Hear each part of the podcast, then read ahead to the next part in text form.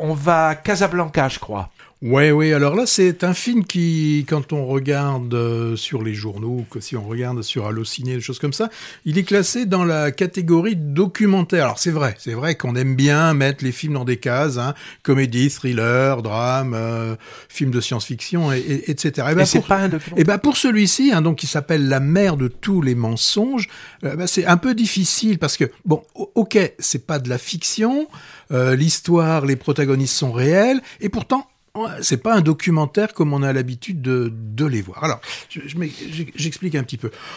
On sait par exemple que les psys utilisent souvent avec les enfants des, fois des subterfuges pour les aider à exprimer ce qui leur semble difficile.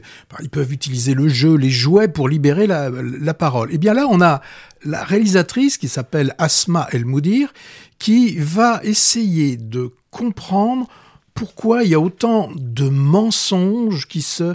Alors des mensonges par des non-dits, hein, des, donc, par omission, qui se transmettent dans, dans sa famille. Et là, elle va utiliser une maquette euh, que qu'aura fabriqué son père, qui d'ailleurs c'est intéressant parce qu'il était maçon, qui va faire une maquette du quartier de son enfance et où dans laquelle elle va déplacer des figurines, des figurines de chacun de, de ses proches. En fait, elle va rejouer, elle va faire rejouer aux protagonistes euh, leur histoire, qui est en fait sa propre histoire. Alors, euh, on découvre dans cette euh, dans cette famille euh, le personnage central, c'est la grand-mère, c'est la chef.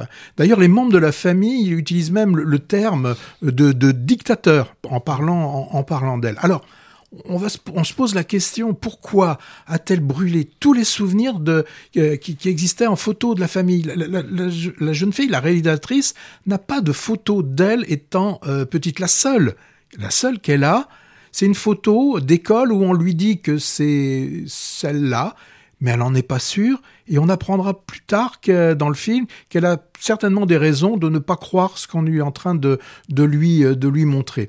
Alors, euh, cette grand-mère, là, à chaque fois qu'on lui pose des questions, et particulièrement sur cette année 1981, elle rétorque en faisant, on la voit, elle, fait un, signe en, mettant, vous savez, quand on fait chute, où le, doigt passe sur les lèvres, et elle le dit, chut, les murs ont des oreilles, et qu'il faut oublier. Oublier quoi? Eh ben, Oublier qu'en, euh, qu'en juin, le 20 juin 81 exactement à Casablanca, ce qu'on appelle à ce moment-là les, années de plomb. Les années de plomb, on les a utilisées dans beaucoup de pays, hein, mais aussi on les a utilisées euh, côté euh, Maroc. Là, à ce moment-là, qu'est-ce qui se passe? Ben, Il y a tout augmente et, et, ce qui augmente et qui, qui va mettre le, feu aux poudres, c'est l'augmentation de la farine. Et la farine, on sait que ça, ça sert à faire le pain, le, pain quotidien. Donc à partir de ce moment-là, avec une montée exorbitante des prix de, de la farine, eh bien on va se retrouver avec des hommes, des femmes, des enfants qui vont manifester dans la rue.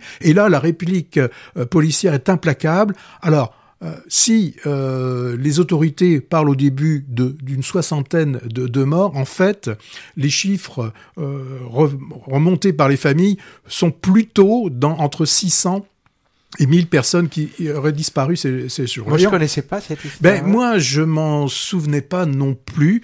Euh, pourtant, en 81, on était dans une période où on pouvait se souvenir de, de ces choses-là. On était en âge déjà de, de, de, le savoir.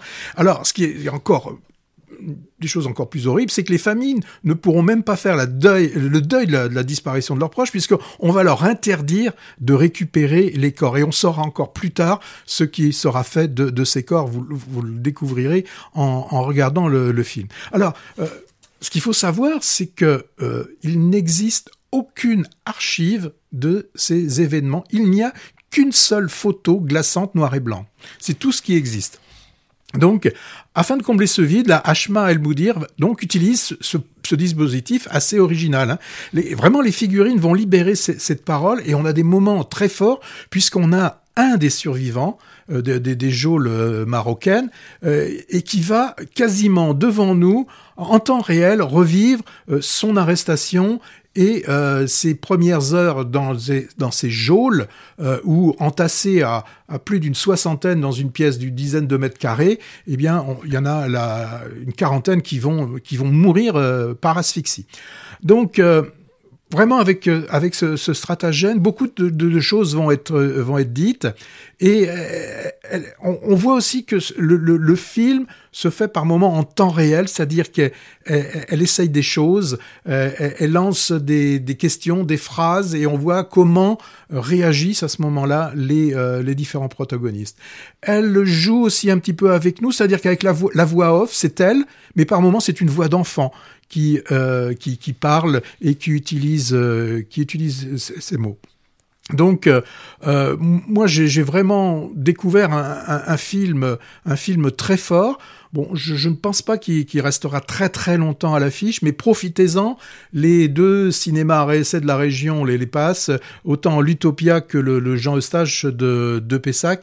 Donc vraiment, euh, euh un, film, un, film très fort.